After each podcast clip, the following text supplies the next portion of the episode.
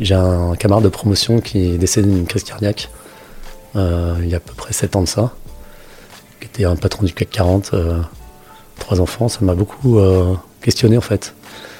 Pas parce que j'avais peur de la mort, mais parce que ça m'a interrogé, ça m'a invité à m'interroger à une question très simple qui était si ça m'arrivait demain, qu'est-ce que je regretterais pas avoir vécu? Et en fait, c'est, c'est comme ça qu'est né mon projet de venir m'installer ici. Parce qu'aujourd'hui est le premier jour du reste de notre vie, Au revoir Président est le podcast qui part à la rencontre de ces anciens cadres dirigeants qui ont décidé de sortir de l'arène. Je suis Laurent Pellet, cadre dirigeant d'un grand groupe français, parti 22 ans faire le tour du monde comme expatrié. Aujourd'hui, j'ai décidé d'appuyer sur pause et de faire un break. Pendant ces 11 mois, je pars à la rencontre d'hommes et de femmes à la vie professionnelle trépidante et qui, un jour, ont décidé de dire au revoir président et démarrer une nouvelle vie. Qui sont ces personnes? Quelles étaient leurs vies d'avant?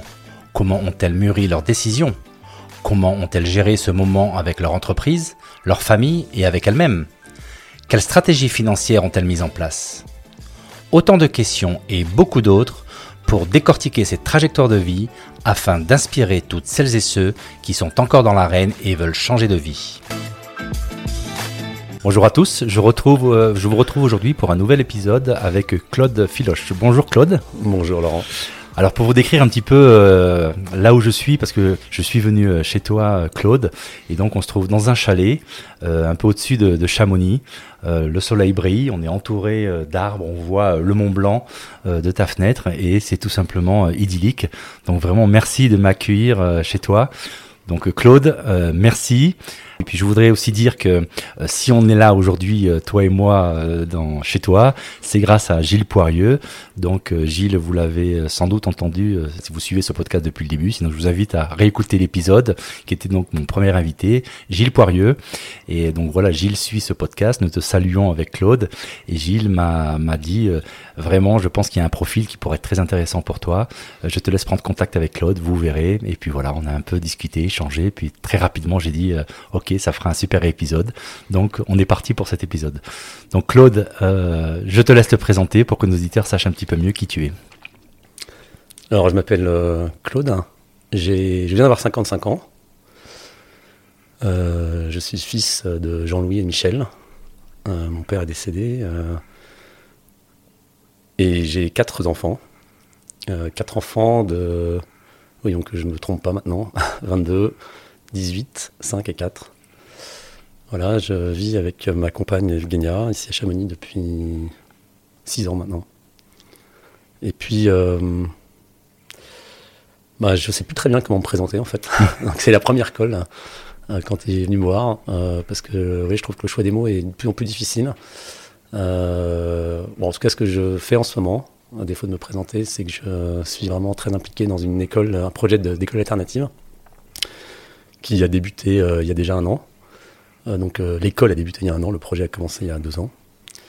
Et qui en fait un projet qui, euh, qui s'évertue à, à accompagner les enfants sur leur chemin de vie pour se connecter à leurs dons, leurs particularités, en utilisant, enfin, avec deux axes pédagogiques qui sont complémentaires et convergents, qui sont la pédagogie Montessori et le mentorat par la nature.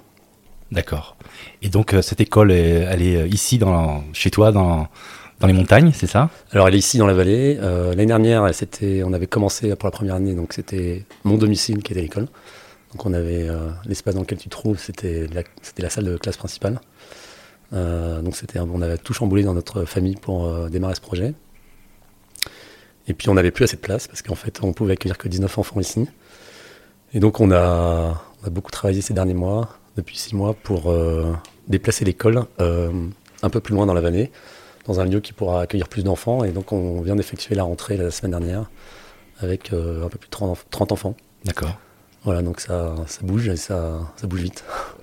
Donc là, c'est qui tu es aujourd'hui, mais je sais, on sait que tu, as une vie avant, euh, avant euh, d'être instituteur. On peut dire que tu es instituteur ou tu es directeur d'école ou les deux à la fois Non, je suis instituteur simplement. Euh, oui, j'aime bien ce mot instituteur. Il, renvoie peut-être, moi, ça m'évoque Pagnol. Uh-huh. Ok, donc je te propose de faire un petit, un petit coming back. Donc on va retourner un petit peu dans une vie antérieure et qui est bien différente de celle que tu nous décris aujourd'hui. Donc est-ce que tu peux rapidement un peu nous, nous expliquer depuis tes études, en fait, quel type, euh, voilà, toi-même d'enseignement tu as, tu as suivi? Ensuite, ça a débouché sur quel type de, de carrière? Pour, pour vraiment aller jusqu'à ce point où, euh, où tu as commencé à, à sentir que quelque part, euh, bah, en fait, tu allais, tu allais, tu avais envie ou tu étais attiré par un changement de vie, mmh. puisque là, on voit quand même que le changement. Enfin, tu vas nous expliquer ce qu'était ta vie d'avant, mais moi, je, je sais pour l'avoir, pour avoir discuté avec toi, que le changement est assez radical. Donc. alors moi, je suis donc je suis né dans une famille de, cadre, j'ai envie de dire. Euh, mes parents étaient tous les deux pro d'université. Donc chez moi, les études, euh, j'ai un enfant de l'école de la République. Euh, j'étais bon élève. il n'était pas question de pas être bon élève chez moi. En fait, c'était assez simple. Et donc j'ai voilà, eu un cursus vraiment très, très standard. j'ai grandi le quartier latin. Je suis allé dans un collège de quartier, puis au lycée Louis le Grand. j'ai fait mes classes préparatoires là-bas. Je suis rentré à l'école polytechnique. J'ai fait l'école des ponts en école de spécialisation, j'ai fait un débat de mathématiques. Et puis j'ai commencé à travailler euh, voilà, dans une carrière d'ingénieur. Euh, tout ce qu'il y a de plus, on va dire, euh, usuel, on va dire, en tout cas dans, à l'époque où moi je. Avec ce type de formation, oui, c'est. donc j'ai, après quelques années, j'ai eu l'opportunité de partir travailler dans une petite entreprise aux États-Unis. Cette entreprise américaine s'occupait de de construire des stockages et de commercialiser du gaz aux États-Unis. Ce qui était une vraie aventure pour moi, euh, où j'ai passé 5 ans au Texas. Euh, donc c'était la découverte d'une autre culture, d'une autre culture d'entreprise, mais d'une autre culture tout court. Euh, une vie assez passionnante et voilà, le, le, décalage que ça a créé par rapport à ce que j'avais vécu m'a beaucoup stimulé. Et puis, euh, je crois vers 1999, ou dans ces eaux-là, je suis rentré en Europe, euh, où j'ai travaillé à, assez vite. Euh, enfin, j'ai travaillé à Londres. J'ai, puis après, après un an, j'ai, rejoint la Société Générale, où j'ai passé 15 ans. Et donc, moi, je suis rentré à la Société Générale dans le département qui s'occupait de matières premières. Et qui s'occupait de négoce de matières premières. Donc, voilà, j'ai, j'ai passé 15 ans à la Société Générale dans le domaine du négoce. Euh, donc c'est des activités qui sont assez intenses hein, en termes de, d'horaire, de, niveau de stress. Euh, c'est, très très abstrait en fait, hein, euh, au sens l'utilité sociale est assez distante, on va dire. Si on prend le temps de se poser, de se, réfléchir à quoi ça sert, hein, c'est pas très facile de, se, de refaire le chemin qui construit le sens. Mm-hmm. Et puis, ben, dans cet univers-là, j'ai vécu deux grandes crises, comme le monde de l'époque donc 2008 et 2011. Donc 2008, euh, Lehman Brothers, et puis 2011, la crise de l'euro, qui a beaucoup bouleversé le monde bancaire. Euh, et puis à la succession de, ces crises, euh, moi j'ai senti vraiment que c'était un monde qui changeait beaucoup, qui se voilà beaucoup plus de régulation, beaucoup plus de processus, moins de créativité, et donc j'ai eu j'ai ressenti le besoin de quitter de quitter la banque, et j'ai mhm. travaillé donc pendant cinq ans chez Engie dans des activités qui étaient un peu similaires à ce que je faisais euh, à Société Générale, avec une grosse orientation sur, euh, sur euh, l'innovation à nouveau, donc toujours dans les activités de négoce chez Engie. Et donc l'innovation qui avait deux volets, qui étaient plus les parties, on va dire, système d'information et modèles, et puis l'autre volet qui moi m'intéressait beaucoup, et c'est dans ce contexte-là que j'ai rencontré Gilles, c'était l'innovation managériale. Et j'ai bien vu qu'il y avait des cultures d'entreprise dans lesquelles en fait, il n'y avait pas cette, euh, cette, passion, ce feu. Et je me suis, en me questionnant pourquoi, j'ai commencé à avoir des ébauches de réponses et j'avais envie de faire des expériences euh, de management différentes, de façon à ce que, à plus grande échelle, on puisse euh, vivre plus pleinement notre aventure commune. Et ça, tu as pu les faire chez Angie, ces expériences Alors, c'était, oui, c'était, c'était assez disruptif, on va dire. Donc, c'est un gros sujet, c'est un, un, gros, c'est une grosse montagne en fait à gravir pour moi parce que euh, la culture de départ quand je suis arrivé était très euh, très verticale, très hiérarchique. Et moi j'ai tout fait là-dedans, euh, donc j'avais besoin que, quelque chose change. Donc je me suis dit soit je m'en vais, soit j'essaie de changer un peu la culture autour de moi. Et donc j'ai vraiment mis beaucoup beaucoup d'énergie dans le comment faire différemment. Et c'est dans ce processus-là, que moi j'étais à un moment donné un peu au bord du burn-out parce que je tirais un énorme 38 tonnes derrière moi. Mais donc tu avais un poste qui te permettait de, justement de, prendre des décisions sur les méthodes de management sur Alors en fait moi j'étais euh, j'étais un peu la mouche du coche. Euh, mon patron euh, que je connaissais depuis de, l'époque de Société Générale oui. m'avait fait venir pour en particulier apporter une autre manière de travailler. et donc il a pas mal soutenu les expérimentations. il protégeait les expérimentations. Il a dit on, peut faire différemment. D'accord. Donc essayons. Donc il y avait beaucoup de liberté d'action, mmh. Mais avec toujours comme dans tout système, euh, des forces de rappel, de contre-rappel. Enfin, c'est toujours, euh, voilà, plus on pousse, plus ça tire ailleurs. Euh.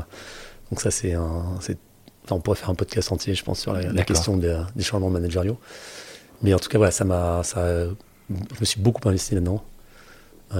et ça m'a beaucoup transformé aussi. Parce que j'ai rencontré Gilles, donc j'étais vraiment au bord de l'épuisement. C'était très dur, en fait. j'ai l'impression d'être très seul, très seul, en fait, dans, dans cette démarche. Euh, et en rencontrant Gilles, j'ai rencontré EVH. EVH, c'est un lieu de co-développement pour les dirigeants qui mmh. veulent vivre euh, dans des entreprises à visage plus humain. Et ça nous invite à faire du.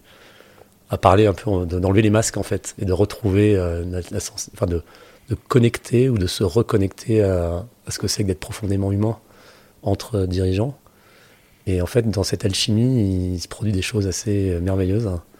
Donc le fait qu'il y a souvent des choses qui s'apaisent et que la relation, même au, en tout cas moi, ma relation à, la dynamique de changement, à la façon dont je pouvais euh, vivre moi-même mon, chemin de, dirigeant et mon chemin de connexion avec les gens avec qui je travaillais a beaucoup changé. Donc ça m'a invité à beaucoup plus de simplicité en fait, d'assumer qui j'étais, de pouvoir euh, dire que j'étais fatigué, que j'y arrivais pas, que j'ai besoin d'aide. d'enlever les masques et donc d'une certaine façon que tout se détende dans, autour de moi. Mais quand, quand je t'écoute, j'ai vraiment l'impression que euh, tu as vécu une transformation euh, personnelle qui a été favorisée par tes rencontres chez EVH, que tu as réussi à amener en fait les gens qui t'ont fait avancer personnellement dans l'entreprise et que ces personnes-là t'ont aidé à faire bouger l'organisation, à transformer. Donc quand j'écoute ça, il doit y avoir une, il doit y avoir un sentiment vraiment de dire je suis utile, je fais bouger les choses. Une grosse boutique comme euh, comme comme Engie.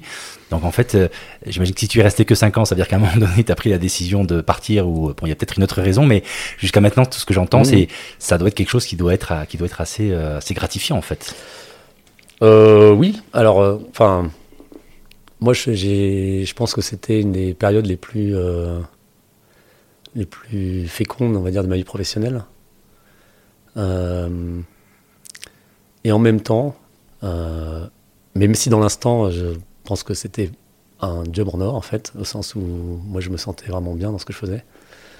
Euh, alors oui, il y, a eu d'autres choses, en fait, qui ont... et d'autres déclencheurs. Tout à l'heure, tu parlais de ta vie personnelle et du fait que tu avais perdu quelqu'un qui t'avait, une perte qui t'avait beaucoup marqué. Moi, j'ai, un camarade de promotion qui est décédé d'une crise cardiaque euh, il y a à peu près 7 ans de ça, qui était un patron du CAC 40, euh, trois enfants. Ça m'a beaucoup euh, questionné en fait. Pas parce que j'avais peur de la mort, mais parce que ça m'a interrogé, ça m'a invité à m'interroger à une question très simple qui était si ça m'arrivait demain, qu'est-ce, qu'est-ce que je regretterais pas avoir vécu? Et en fait, c'est comme ça qu'est né mon projet de venir m'installer ici. Parce qu'en fait, moi, j'ai toujours eu, depuis, depuis gamin, je viens ici en vacances, et j'ai toujours eu cette aspiration depuis très jeune. Je voulais devenir guide et je voulais vivre en montagne, et je me suis dit, bah, ce serait dommage de ne pas, de pas essayer ça. J'ai pas eu, les méandres de la vie euh, auparavant m'avaient pas vraiment facilité ce chemin-là. Et donc, euh, ben, ni une ni deux, j'ai commencé à chercher un endroit où m'installer, et puis voilà, on y est. Ça, ça se passe, ce déclencheur-là, il se passe combien de temps avant euh, la fin des 5 ans euh Entre le moment où j'ai, où j'ai cette envie de bouger et le moment où, la porte, je dis, bah voilà, maintenant c'est, l'heure de faire quelque chose, pas simplement d'y penser. Ouais. Il s'est passé 6 mois. j'avais déjà, pour le coup, décidé de, de d'acheter cette maison, chalet. Oui sans trop savoir ce que j'allais vivre. J'avais pas encore d'enfant, je vivais pas encore en couple avec Evgenia, c'était tout début. Euh, et puis, euh, et puis en fait, euh, ben, on a eu une première fille. Et... là, quand tu as ta première fille, tu es encore en poste Alors, je suis en poste là-bas.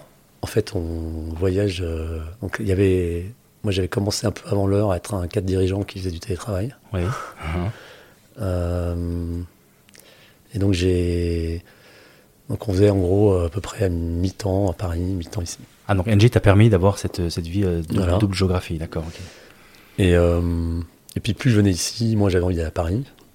Et quand on a eu notre deuxième fille, qui donc vient d'avoir 4 ans, c'était clair que Evgenia n'allait pas rentrer. Et moi, euh, je voyais bien que c'était pas. Quand tu dis rentrer, c'est rentrer à, Paris. Paris d'accord. Parce qu'elle est d'ici Non, elle est, elle est russe. D'accord. Donc elle est, elle est de, de Russie. Mais, euh, mais elle travaillait aussi à mi-temps. Enfin, à mi-temps, à Paris, à mi-temps ici. D'accord. Et donc, euh, on a décidé ensemble en fait, de quitter notre boulot. Donc on a décidé à peu près au même moment de partir. Et moi, le temps. Que, voilà, moi, il y a eu une réorganisation euh, à un moment donné dans le COMEX de, de ma business unit. Et, et j'ai dit à mon patron que moi, je ne souhaitais pas repartir pour 5 ans. C'était, c'était, ça me semblait trop loin, en fait. j'avais d'autres. Euh, un autre appel. Et donc, il était, il était très. il était très, très cool, en fait. Enfin, cool je pense qu'il avait compréhensif, envie. Hein. Compréhensif, mmh. ouais. je pense qu'il avait envie que je reste. Il m'a proposé de, de, rester pour accompagner le nouveau COMEX. Et en fait, moi, je trouvais ça très rassurant de, de faire ça. Et en même temps, euh, en même temps, bah, c'était compliqué parce que ça me gardait dans la vie de, dans ma vie d'avant. Donc c'était une sorte de cadeau empoisonné. Et puis il se trouve que là, le le, le DRH du groupe on a décidé autrement. Il a dit que c'était pas possible de quitter à la fois le groupe et puis de revenir comme, euh, comme consultant. Je pense que c'était compliqué pour lui de voir un cas dirigeant qui venait comme consultant à mi-temps ou à tiers-temps d'ailleurs, parce que c'était ça que je souhaitais faire. Et donc euh, finalement, euh, on s'est séparés en bons termes. D'accord. Et moi, ça m'a forcé à vraiment faire la bascule complète. Quoi. Mais, mais j'ai sauté une étape en fait sur le. Parce qu'il y a eu mes filles qui sont arrivées, mais un des autres sujets qui m'a vraiment invité à partir, euh, c'était qu'en fait, j'avais l'impression qu'en rendant, enfin en travaillant sur euh, la culture entreprise, d'une certaine façon, ce que moi je croyais pouvait aider le groupe à être plus efficace, je ratais quelque chose d'assez fondamental euh, qui m'a vraiment frappé euh, très fort à, l'époque. C'était que en fait, la logique même de l'entreprise, pas, je parle de, pas de NJ en tant qu'entreprise, de, des entreprises qui étaient la croissance économique me, me posait problème en fait. Et parce que moi, je, voilà, j'ai mon analyse des mots, des mots MAUX du monde, c'est que en fait, notre imaginaire de croissance, euh, il, est, il est vain et il est dangereux. Et il est problématique. Et c'est vraiment au cœur de la logique d'entreprise. C'est-à-dire que c'est très difficile de faire société euh, dans un, enfin, en tout cas dans une entreprise qui est cotée en bourse, etc., dans, euh, dans un imaginaire de, de décroissance en fait. Or, je crois qu'aujourd'hui, c'est assez clair qu'on a une empreinte euh, collective qui est trop forte aujourd'hui sur le, monde vivant et que l'entreprise, avec ses impératifs de croissance, elle participe involontairement, même, même quand elle essaie d'être vertueuse, à, quelque chose qui est très problématique. Donc, je, quand, quand ça, ça a commencé à me travailler, j'ai beaucoup réfléchi et, et j'ai vraiment pas trouvé d'autre solution que de sortir en fait et de non seulement de quitter NJ, mais de, savoir que je ne retournerai plus jamais dans le monde de l'entreprise. Donc ça a été un peu un arrachement en fait, tout ça, mais euh, parce que c'est, enfin, on, en parlera peut-être tout à l'heure, mais c'est un, c'est comme une nouvelle, enfin, je sais pas si une nouvelle naissance c'est le bon terme, mais euh, tout à coup, je me suis senti un peu tout nu, quoi. Je quittais tout l'environnement que je connaissais, qui, m'avait nourri, qui m'avait euh, comblé même d'une certaine façon pendant plusieurs décennies vers un monde euh, inconnu, donc euh, un peu inquiétant, et dans lequel j'avais pas vraiment de point de repère en fait, encore. Alors, je propose qu'on en parle tout de suite parce que c'est vraiment le, cœur du sujet. Donc, moi, je, sens bien euh, quand tu parles donc, de ce tiraillement à la fois géographique, parce que tu dis c'est ici où je me sens bien physiquement dans les montagnes par rapport à Paris, et ça, je peux complètement le comprendre, la nature versus euh, la ville, euh, perte de sens en fait de, l'écosystème dans lequel tu vis, qui est le monde de l'entreprise. Et donc ça aussi, je, comprends bien. Donc en gros, tu as vraiment un double, un double, une double raison en fait de dire qu'en fait ça va plus quoi. Il faut, faut changer de, paradigme, à la fois géographique et puis de système, euh, enfin d'écosystème dans lequel tu vis. mais effectivement, et, bon, tu as amené le sujet, mais c'est comme prise de conscience qu'en fait on, veut changer, mais effectivement c'est un grand pas vers l'inconnu. Donc là, à ce moment-là, quand tu prends cette décision, euh, tu n'as aucune idée de. Enfin, j'imagine que tu as une idée de où tu allais vivre parce que tu avais ce, tu avais ce chalet ici, mais de ce que tu allais faire, euh, qui est ce que tu fais aujourd'hui, en fait, tu n'avais, tu n'avais aucune, aucune idée, tu n'as pas commencé à, à, réfléchir à ça avant de prendre la décision. J'avais. Euh, je, ça, ça me, j'avais cette intuition que je voulais m'occuper d'éducation. Ok. Euh, mon projet de départ, c'était de, éventuellement de de, travailler dans de monter un collège en fait ici. Il y avait déjà une école Montessori à, quelques, à 2 km d'ici. D'accord. Euh, et moi je me disais, ben, il y a une école qui fait déjà maternelle euh, élémentaire, moi je ferais, je ferais bien un collège après. Quoi. Mais je ne connaissais pas du tout euh, ni le métier, ni. Enfin voilà, je, je savais pourquoi Montessori m'intéressait, parce que ça correspondait beaucoup à, aux idéaux qui m'avaient porté pour les transformations culturelles d'entreprise, donc l'autonomie, et, je trouvais que c'était intéressant de nourrir ça chez les enfants, parce que c'est les adultes changer vers un paradigme différent, euh, un, rapport différent à l'autorité, c'est pas simple. Donc c'était cohérent avec ce que j'avais vécu à ce niveau-là. Mais j'y connaissais rien en fait, euh, grosso modo, l'éducation. Donc c'était un, une intuition plus qu'autre chose. Mm-hmm. Il n'y avait rien de concret en fait. Euh, donc oui, j'avais peur en fait. j'avais peur. Euh, parce que c'est socialement euh, très déstabilisant en fait de tout quitter. Euh, il y a tout un pan de ce qui faisait mon costume entre guillemets qui, qui s'en va en fait. Mais après, après il y a, ouais, c'est, regard des autres. en fait, il y a tout un, mais puis peut-être le rapport à moi-même aussi. L'image mhm. que je me faisais de moi-même, euh, bah, finalement, j'ai décidé de raccrocher, mettre au placard, euh, euh, je sais pas, 20 ans, 25 ans, 30 ans de, de vie professionnelle pour autre chose. Donc c'est. Mais une peur de regretter aussi, c'est quelque part le fait de dire je fais un pas en avant et il n'y a pas de retour en arrière. Est-ce que c'était quelque chose Non, il y avait. Non, non, j'ai pas de peur d'avoir de. de c'était inconfortable parce que parce que c'était j'ai coupé vraiment les ponts derrière moi quoi. Euh, Donc quand tu dis couper les ponts, c'est-à-dire que toute ta vie à parisienne, en fait, tu l'as... Bah, couper les ponts au sens... Euh, quand, je, quand je quitte NJ, je, je, sais que je reviens pas dans le monde de l'entreprise. D'accord. Ni celle-là, ni une autre. En fait, c'est... Et tes grands-enfants, à l'époque, sont où? Parce qu'il y a aussi coupé Ils sont Paris. Ils sont Paris. Donc là aussi, j'imagine que ça veut dire quelque chose, non de... Oui, c'est difficile. Euh, c'est difficile parce que, en particulier avec mon fils, je pense qu'il y a euh, mon fils qui traverse une période euh, difficile et, et je crois qu'il ne comprend pas en fait ce qui se passe. Et c'est pas facile de c'est pas facile de vivre qui on est. Il y a des, des impacts, il y a des conséquences. Après, euh, moi je vois bien que je pourrais plus jamais vivre dans une grande ville, par exemple. Et même Chamonix qui est à côté, c'est beaucoup trop gros pour moi. C'est-à-dire, j'ai besoin, j'ai nourri, j'ai redécouvert peut-être quelque chose que j'avais vécu quand j'étais enfant. J'ai vécu deux ans en Bretagne, dans un petit hameau euh, à la campagne, et, j'ai retrouvé ce besoin viscéral d'avoir des armes, de voir la forêt, d'être. La ville m'est devenue euh, impensable. Enfin, il, traverser une ville, je peux le concevoir, mais, mais y revivre, c'est, ça fait plus partie de mon, de mon imaginaire du tout. Quoi. Donc finalement, quand tu fermes cette porte qui est euh, monde, euh, monde corporate et euh, ville, et que tu arrives ici, et que tu sais, ça y est, c'est définitif, je m'installe dans mon, dans mon chalet, à ce moment-là, comment, comment, comment tu te sens Quelles sont tes, tes, pensées, tes projets Comment tu... je suis désorienté, je crois, avant tout.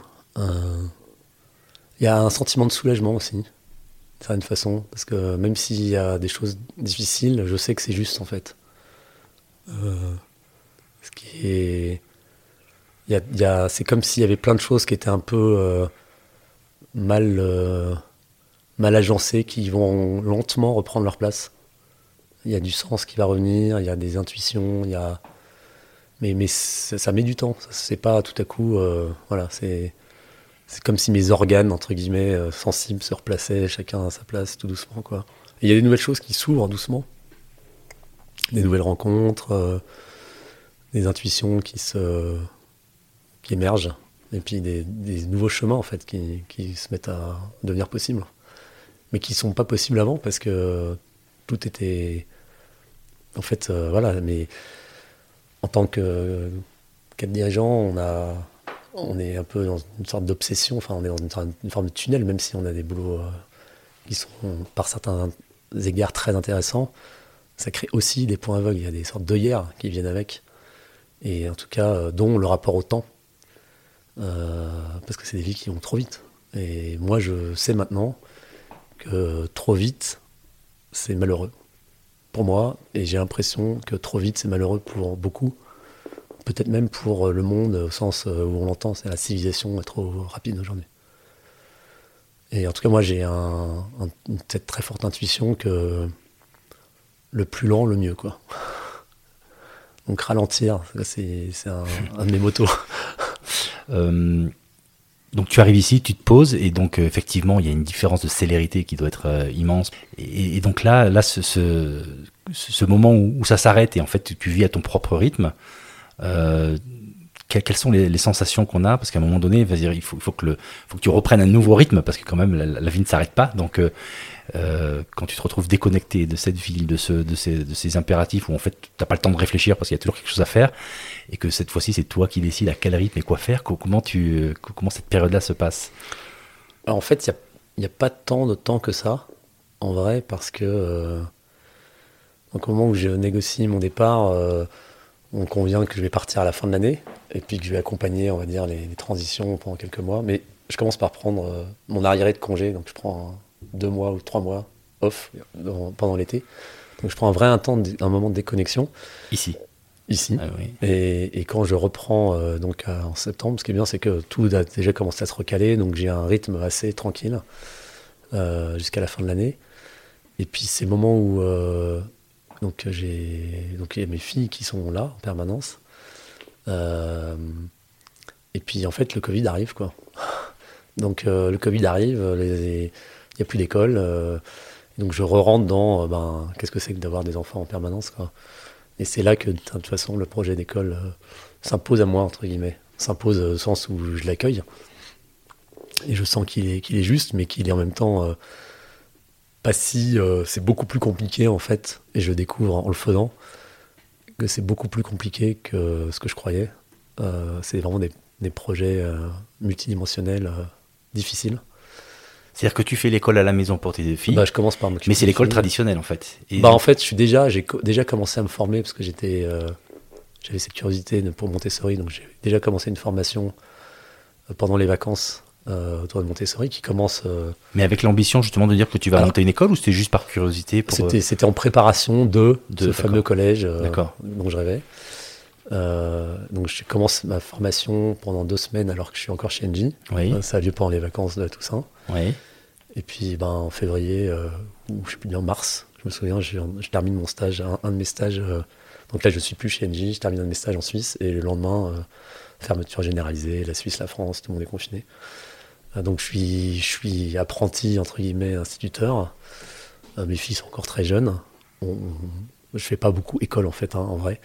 Même pas du tout. Mais voilà, pour le coup, je suis avec mes, mes filles, et puis je vois ce que c'est. ben, voilà, deux enfants, enfin, comme beaucoup d'autres parents qui vivent avec leurs enfants en permanence. Sauf que moi, j'ai pas d'obligation professionnelle, entre guillemets, extérieure. Donc c'est plus simple pour peut-être, pour moi. Euh, et puis, bah, c'est comme ça que l'idée de, tiens, euh, faisons euh, ce projet qui, de collège, commençons avec ce qui est là, quoi.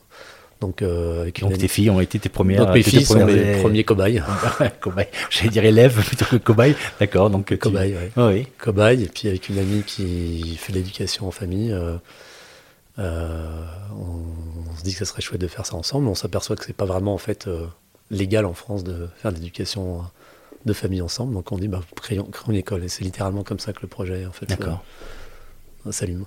Et de 2 à 19 puis 33, ça, ça se passe en Combien de temps et avec quel type de... Euh, alors bah, le Covid, c'était il y a deux ans et demi. Euh, donc nous, notre première... Euh, donc on espère faire une rentrée en septembre, juste après. Puis en fait, toutes sortes de questions administratives peu intéressantes font qu'on a des, difficultés à obtenir l'autorisation de l'urbanisme ici, dans, dans, la vallée. Et donc en fait, on passe une année scolaire en, entière euh, en préparation, en fait. mais déjà avec des élèves? Alors non, sans, sans élèves, mais on, on, anime des ateliers à l'extérieur avec des enfants. et puis, et puis donc, ben, la rentrée d'après, donc il y a un an, on accueille une dizaine, une douzaine d'enfants qui deviennent euh, grosso modo 17 à la fin de l'année scolaire et qui deviennent euh, là, quelques mois après, 30. Quoi. Voilà. Enfin, qui deviennent, qui, pareil, on demande, on fait, et puis un jour on dit bon, on n'aura plus de place, donc il faut qu'on fasse autre chose. Donc euh, tout à coup, il y, a, une sorte de stélérité propre au projet elle-même qui, qui, se, qui se manifeste en fait. Plutôt que nous vouloir aller vite, c'est en fait ça, ça vient quoi. Ça vient, on a besoin d'avoir plus de place. Et donc on essaie de répondre du mieux possible à, ce qu'on perçoit. Mais ça, c'est une forme de croissance, parce que tu, on parlait tout à l'heure de la croissance. Oui, oui, mais alors, c'est vrai, tu as raison, et c'est d'ailleurs un, un, des, un des sujets, enfin un sujet, le, sujet de rester euh, connecté mhm. à l'énergie dans laquelle on a envie de vivre les choses. C'est vraiment ça le sujet, en fait. Euh, euh, donc il y a, y, a, beaucoup de prudence par rapport à ça. Euh, et, c'est intéressant parce que quand on est une éducation, euh, enfin quand on est une école euh, qui ne reçoit pas de subside de l'État, en fait, il y, a une dimension économique qui est importante. C'est-à-dire que pour que le projet soit pérenne, il faut arriver à le viabiliser au sens économique du terme. En fait, une école, ça tient si s'il y a suffisamment de monde, et si, enfin, de monde, c'est pas le bon terme, mais il faut qu'il y ait une, il faut arriver à, en gros, à payer les salaires et puis le loyer, quoi. Donc en tant qu'association, euh, nous, on gagne, enfin on gagne pas d'argent, hein, pas de et, il faut avoir une taille critique en fait pour que ça flotte quoi. Donc là on est, on sait qu'on est déficitaire cette année. Euh, si ça se passe correctement, on sait qu'on sera l'équilibre l'année prochaine et qu'on peut commencer à rembourser euh, nos emprunts l'année d'après. Donc avec 30, 30 euh, élèves Non, avec 30, ça suffit ça pas. suffit pas, d'accord. Il faut combien d'enfants pour... Il faut être euh, au moins 40. Au moins 40, d'accord. donc pas loin encore, j'imagine. Si, 40 et 50, De 12, 17 à 30. Mais c'est une expérience... Enfin voilà, c'est ça, c'est des projections euh, que je fais sur un tableau Excel, mais... La vraie vie, c'est de voir ce qui fonctionne aussi dans l'écologie de l'équipe, des enfants, de, de, ce qu'on va, de ce qu'on va vivre avec les familles. Enfin, il y a toute la communauté en fait qui est embarquée dans, dans cette histoire, quoi. Donc c'est une expérience en cours en fait. Hein. Euh, y a pas de, je fais pas de projection euh, excessive au sens, euh, on, a, rien éprouvé là-dedans. On essaie de vivre quelque chose qui nous paraît juste et on va voir si ça marche quoi. Alors sans transition, avec transition, j'en sais rien, mais finalement, quand avec, cette, ce temps qu'on a passé ensemble, tu dirais que la, morale de ton histoire, en écoutant telle que tu viens de, la raconter, elle serait quoi en fait? Bah, Je pense que le, Enfin, d'abord, c'est ok d'avoir peur. Et c'est presque. Enfin, pour ceux qui se sentiraient mal à l'aise dans leur vie, je pense que c'est normal de l'être, en fait. C'est normal parce qu'on vit dans un. La modernité euh, nous coupe de quelque chose de fondamental. Euh, et c'est très pernicieux, en fait, parce que. On en parlait tout à l'heure, tu me posais la question de savoir comment est-ce que ces enfants peuvent être adaptés aux enjeux du monde de demain, à la technologie, etc. Et tout ça, c'est vrai. Et en même temps, si on s'occupe que de ça, on, perd le lien. Quoi. Donc il faut arriver à cette sorte de, de chose très paradoxale qui est d'être très profondément connecté à notre histoire en tant qu'espèce biologique et de tout ce qui est autour de nous en écologie. Et en même temps de qui, où nous en sommes aujourd'hui, parce que c'est bien de là qu'on part. Donc euh, voilà, il faut tenir cette, cette tension ultra paradoxale en nous. Et donc ça, je pense que c'est ça qui... Enfin, se sentir pas bien, c'est sentir cette tension, quoi. Donc c'est bon signe. Donc, bah, en fait, oui. Enfin, comme tu vois, c'est être euh, suradapté à une société qui va pas bien, c'est mm. pas un signe de bonne santé. Donc, euh, se sentir pas bien dans une société qui va pas bien, je pense que c'est plutôt plus sain que de sentir bien dans une société qui va pas bien. ça, c'est important ce que tu dis là. Et tout à l'heure, tu m'as, tu m'as, tu m'as dit d'une manière différente. Tu m'as dit que si on se sent bien dans une société malade, c'est que c'est pas bon signe. C'est pas très bon signe. C'est pas très bon C'est Krishnamurti, je crois, qui avait dit ça. Ok. Euh, autre question. Si c'était à refaire, tu referais quoi différemment? Probablement tout, rien. Enfin, j'ai. non, c'est vrai qu'il y a beaucoup de choses que j'ai. Enfin, voilà, j'ai fait des erreurs. Euh, je, regrette de ne pas avoir. Euh, je regrette de ne pas réussir. Ouais, j'ai par exemple, j'ai voilà, la séparation avec les mères de mes, de mes deux adultes, de mes deux adultes, parce que c'est deux adultes maintenant, Mhm. a été vraiment euh, difficile et je pense qu'il y a, il y a quelque chose, il y a eu des blessures qui sont produites à ce moment-là, qui sont hum, difficiles à cicatriser euh, chez tout le monde. Donc je- j'essaierai au moins de refaire ça différemment. Je sais pas si j'y arriverai, parce qu'on n'est jamais tout seul là-dedans, mais Ok. Et la dernière question, donc, euh, est-ce qu'il y a des, des ressources qui t'ont été utiles à toi pour ce chemin et que tu pourrais conseiller à d'autres qui seraient sur le, sur le chemin là où toi tu as été? Donc des, des, des bouquins, des citations, des sites, des... Alors, euh, j'ai j'ai ce livre qui m'a beaucoup parlé. Je, l'ai lu quand j'étais chez EVH. Euh, c'est Christiane Singer qui a écrit un livre qui s'appelle Où cours-tu? Ne sais-tu pas que le ciel est en toi? Et donc, euh, c'est un livre qui, je pense, qui m'a. C'était une des toutes premières, premières choses qui m'a. Si on avait le temps, je t'en lirais un, un début. Mais, mais à défaut, je vais te le donner. Comme ça, toi, tu pourras le lire. Et puis, Ah super. Et puis on mettra, le, on mettra le lien pour, euh, pour nos auditeurs. Voilà, tu peux lire euh, le tout premier texte. hein. Euh, je vais te lire juste le micro de mi premier paragraphe. Il est difficile au milieu du brouhaha de notre civilisation, qui a le vide et le silence en horreur, d'entendre la petite phrase qui, à elle seule, peut faire basculer une vie. Où cours-tu? Voilà, donc c'est un cadeau que je te fais. Ah ouais, merci beaucoup. C'est très gentil. Euh, voilà, je pense que ça peut être un, point de départ pour euh, de réflexion, d'inspiration. Et après, euh, j'ai lu il y a pas longtemps un texte qui m'a beaucoup touché, qui s'appelle Thanksgiving Address.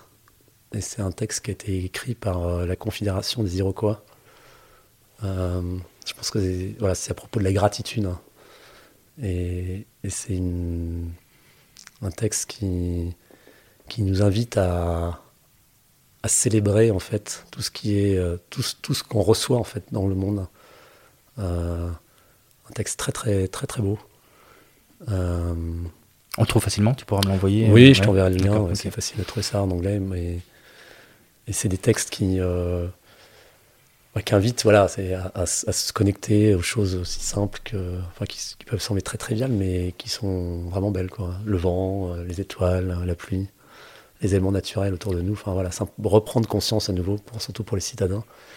qu'en fait, euh, on est vraiment au milieu d'un, on est baigné de, de, de sublime en fait. Et donc on a beaucoup de, de beaucoup de raisons de, de se réjouir et de rendre grâce à ce qui, ce qui nous est donné. Bah, Écoute, merci beaucoup pour ça. Et moi, personnellement, j'ai beaucoup de gratitude pour, euh, pour cette heure qu'on vient de passer ensemble. Enfin, cette heure en enregistrement, mais beaucoup plus euh, avec notre balade dans la forêt. euh, on a eu un échange très, très intéressant, très profond. Donc, merci vraiment pour, pour ton accueil. Merci pour ce partage. Et puis, voilà, je, on dit au revoir et à bientôt à tous nos auditeurs. Et euh, voilà, à bientôt. Merci, Claude. Merci Laurent. Alors voilà, j'espère que cet épisode vous a plu. Si c'est le cas et que vous pensez que ce podcast mérite d'être mis en avant, voilà ce que vous pouvez faire et qui m'encouragera à continuer mon travail. C'est hyper simple. Le plan se résume en trois lettres. CNP, commenter, noter, partager. En effet, quand vous me laissez un commentaire, si vous me mettez 5 étoiles et que vous partagez à tout votre réseau, alors les algos de plateforme vont me faire remonter en flèche dans les classements et mon podcast sera proposé à un plus grand nombre d'auditeurs. Bon, je compte sur vous et n'oubliez pas, si vous ne voulez pas louper le prochain épisode, enregistrez-vous vite sur aurevoirprésident.com pour être averti dès qu'il sort. Allez, c'est tout pour aujourd'hui, prenez bien soin de vous et à bientôt pour un nouvel épisode. Bye bye